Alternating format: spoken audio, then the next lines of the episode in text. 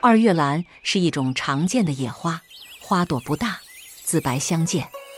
我在燕园里已经住了四十多年，最初我并没有特别注意到这种小花，直到前年，宅旁、篱下、林中、山头、土坡、湖边，只要有空隙的地方，都是一团紫气，渐以白雾，小花开得淋漓尽致，气势非凡，紫气且冲云霄。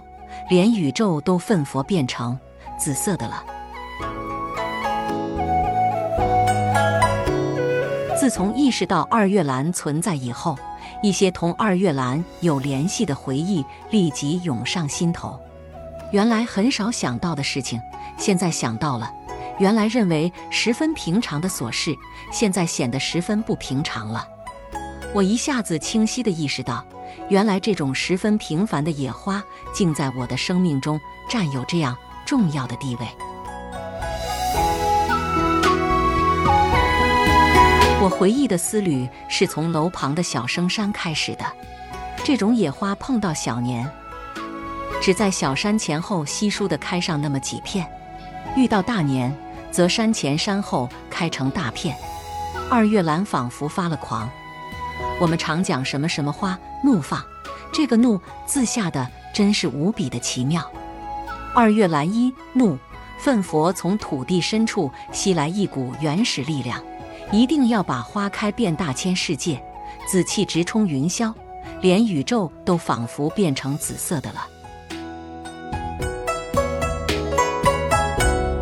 东坡的词说：“月有阴晴圆缺，人有悲欢离合。”此事古难全，但是花们好像是没有什么悲欢离合的，应该开时它们就开，该消失时它们就消失，一切顺其自然，自己无所谓什么悲与喜。我的二月兰就是这个样子。然而，人这个万物之灵，却偏偏有了感情，有了感愧，就有了悲欢。人自以多情。又把情移到花，泪眼问花花不语，花当然不语了。如果花真语起来，岂不吓坏了人？这些道理我十分明白。然而，我仍然把自己的悲欢挂到了二月兰上。当年老祖还活着的时候，每到二月兰开花的时候，他往往拿一把小铲，带一个黑书包。到成片的二月兰旁青草丛里去搜挖荠菜，只要看到他的身影在二月兰的紫雾里晃动，我就知道在午餐或晚餐的餐桌上必然弥漫着荠菜馄饨的清香。当宛如还活着的时候，他每次回家，只要二月兰正在开花，他离开时总穿过左手是二月兰的紫雾，右手是湖畔垂柳的绿烟，匆匆忙忙走去。把我的目光一直带到湖对岸的拐弯处。我的小猫胡子和魏魏还在世的时候，我也往往在二月兰丛里看到它们，一黑一白，在紫色中格外显眼。所有这些琐事都是寻常到不能再寻常了。然而，曾几何时，到了今天。老祖和宛如已经永远永远地离开了我们，胡子和咪咪也不知钻到了烟园中哪一个幽暗的角落里，等待死亡的到来。如今天地虽宽，阳光虽照样普照，我却感到无边的寂寥和凄凉。对于我这样的心情和我的一切遭遇，我的二月兰一点也无动于衷。照样自己开花，世事沧桑，于他如浮云。我想学习二月兰，然而办不到。不但如此，他还硬把我的记忆迁回到我一生最倒霉的时候。在十年浩劫中，我被管制劳动改造，每天到一个地方去捡破砖碎瓦，还随时准备着被红卫兵押解到什么地方去批斗。可是，在砖瓦缝里，二月兰依然开放。笑对春风，在很长的一段时间内，我成了不可接触者。几年没接到过一封信，很少有人敢同我打个招呼。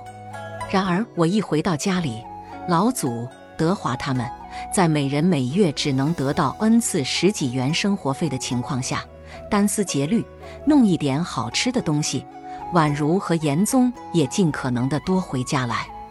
我的小猫憨态可掬，依偎在我的身旁。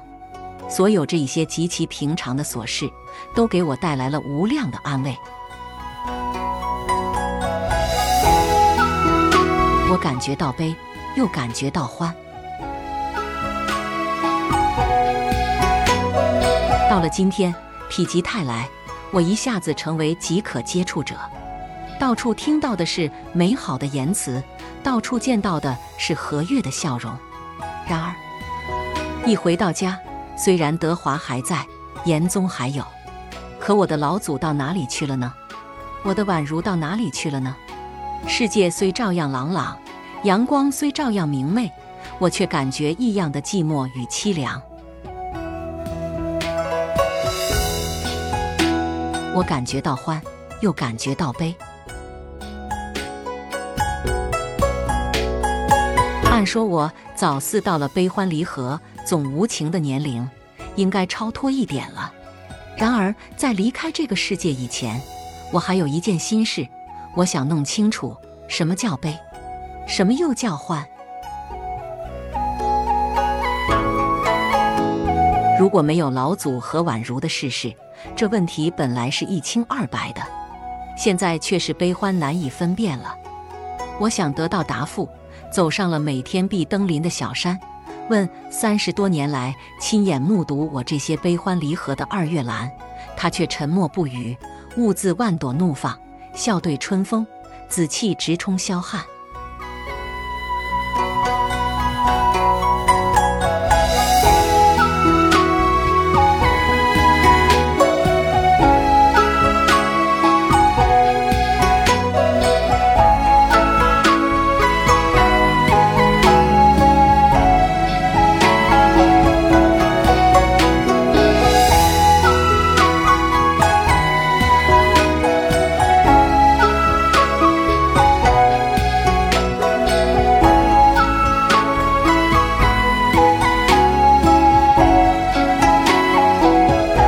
期就分享到这，欢迎在下方留言，祝您开心。